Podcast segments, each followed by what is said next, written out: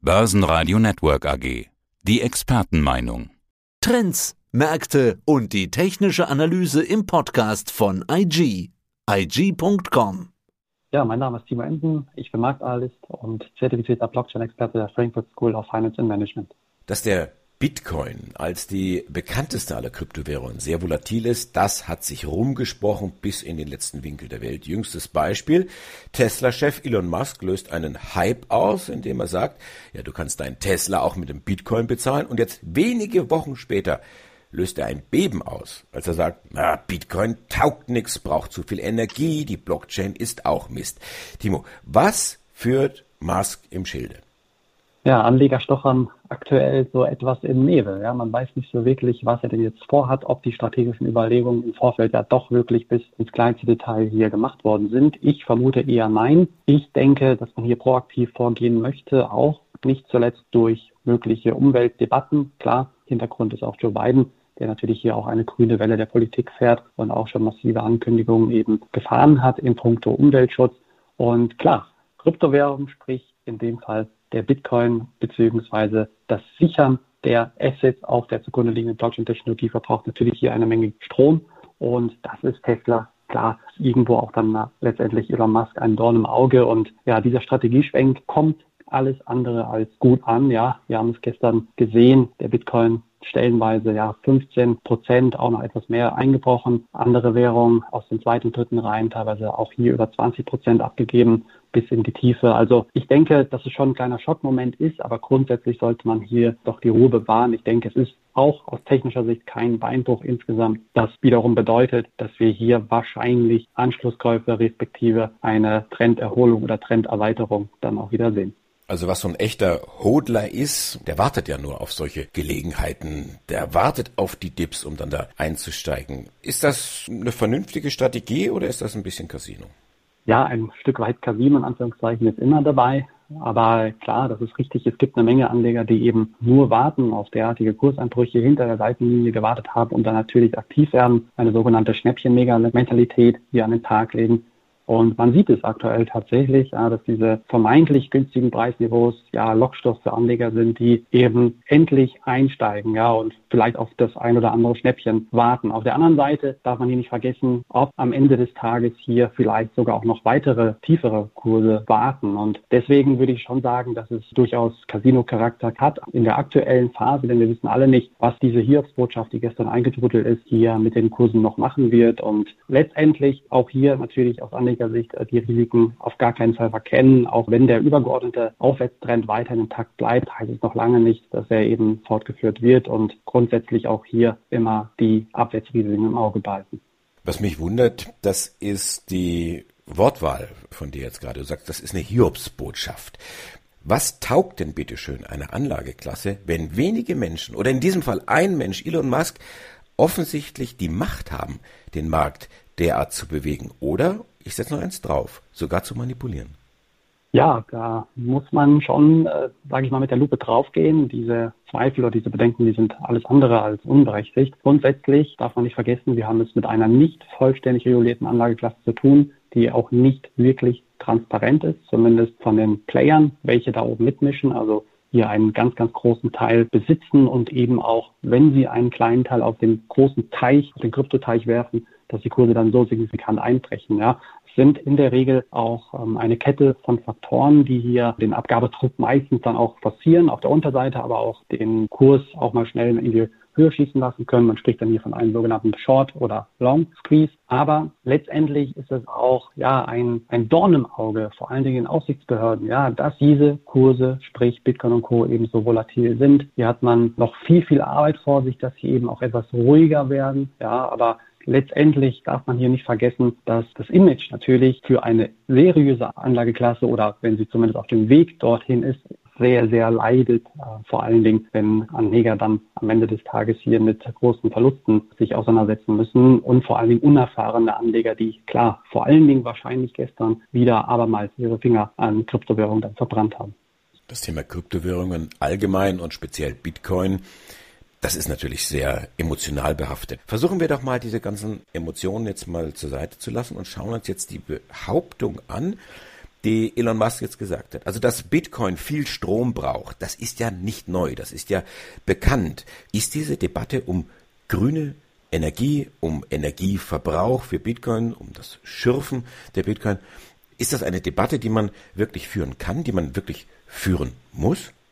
In meinen Augen ja, weil wir in einer Zeit leben, die diese Themen, Stichwort grüne Energie, grüne Wellen, natürlich hier ähm, ja massiv in den äh, die Öffentlichkeit bzw. den Mittelpunkt hat bringen lassen. Ja, nicht zuletzt unter US-Präsident Joe Biden. Klar, man, man versucht auch natürlich hier irgendwie auch negative Punkte, welche Kryptowährungen besitzen, auch heranzuziehen, um diese eben auch ein Stück weit wieder mundtot zu machen.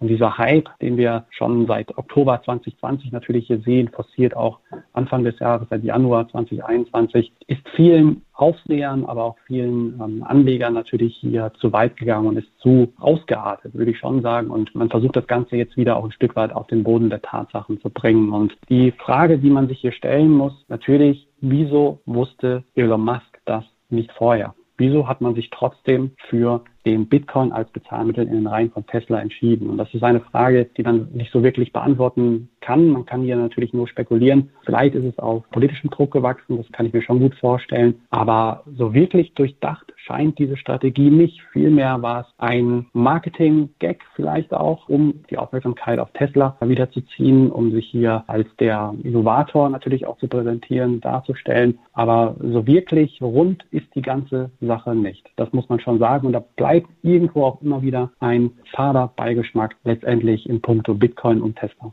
Was gibt es denn aus fachlicher Sicht am Thema Blockchain auszusetzen? Also der Technik, die hinter dem Bitcoin steht.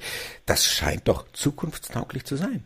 Absolut. Gibt es in meinen Augen gar nichts auszusetzen. Man hat hier eine, eine tolle Technologie, die ja ganze Branchen umkrempeln wird und schon dabei ist, umzukrempeln.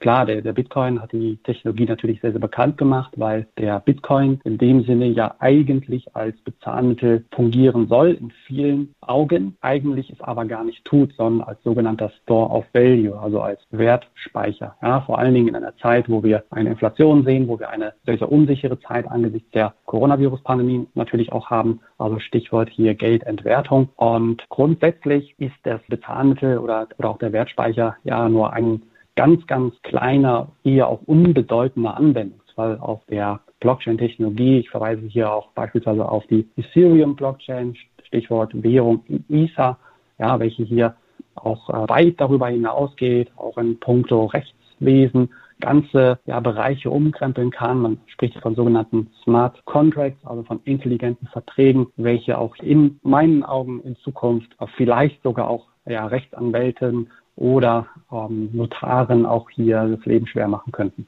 Musk geht ja noch weiter. Jetzt wird's absolut irre, wie ich finde.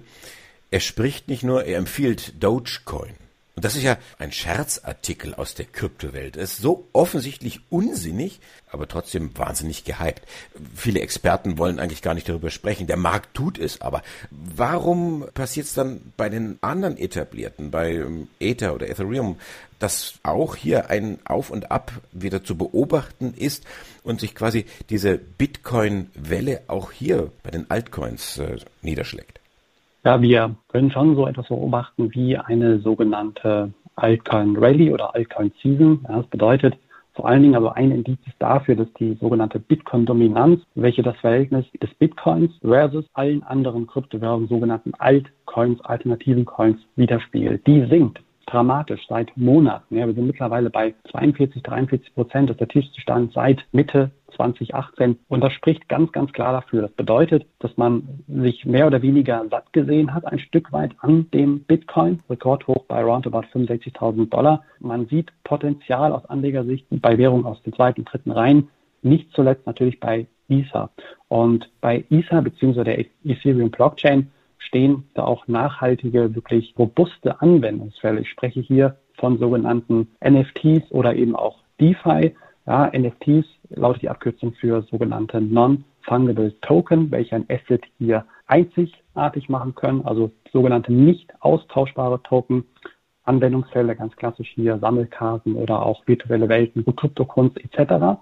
DeFi lautet die Abkürzung für Decentralized Finance und bezieht sich dabei auf ein Ökosystem von Finanzanwendungen auf Basis der Blockchain-Technologie. Ja, auch hier hat man ganz klassische Anwendungsfälle, beispielsweise von der Kreditaufnahme, Kreditgewährung sowie monetären Bankdienstleistungen bis hin zu dezentralen Marktplätzen. Also das sind zwei Themen, die auch hier vor allen Dingen den ähm, Ethereum-Boom bzw. den Ether-Boom begründen. Und letztendlich aber bleibt, dass Anleger natürlich auch diversifizieren möchten, also nicht nur auf den Bitcoin setzen, sondern sich auch viele Währungen aus den hinteren Reihen ins Depot dann eben legen und das klar nährt die Hosse.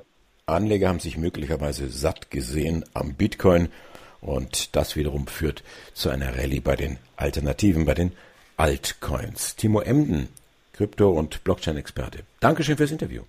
Ich danke dir. Soweit der Podcast von IG. Analysen, die Märkte, Charts und Webinare unter IG.com. Börsenradio Network AG. Das Börsenradio für Broker.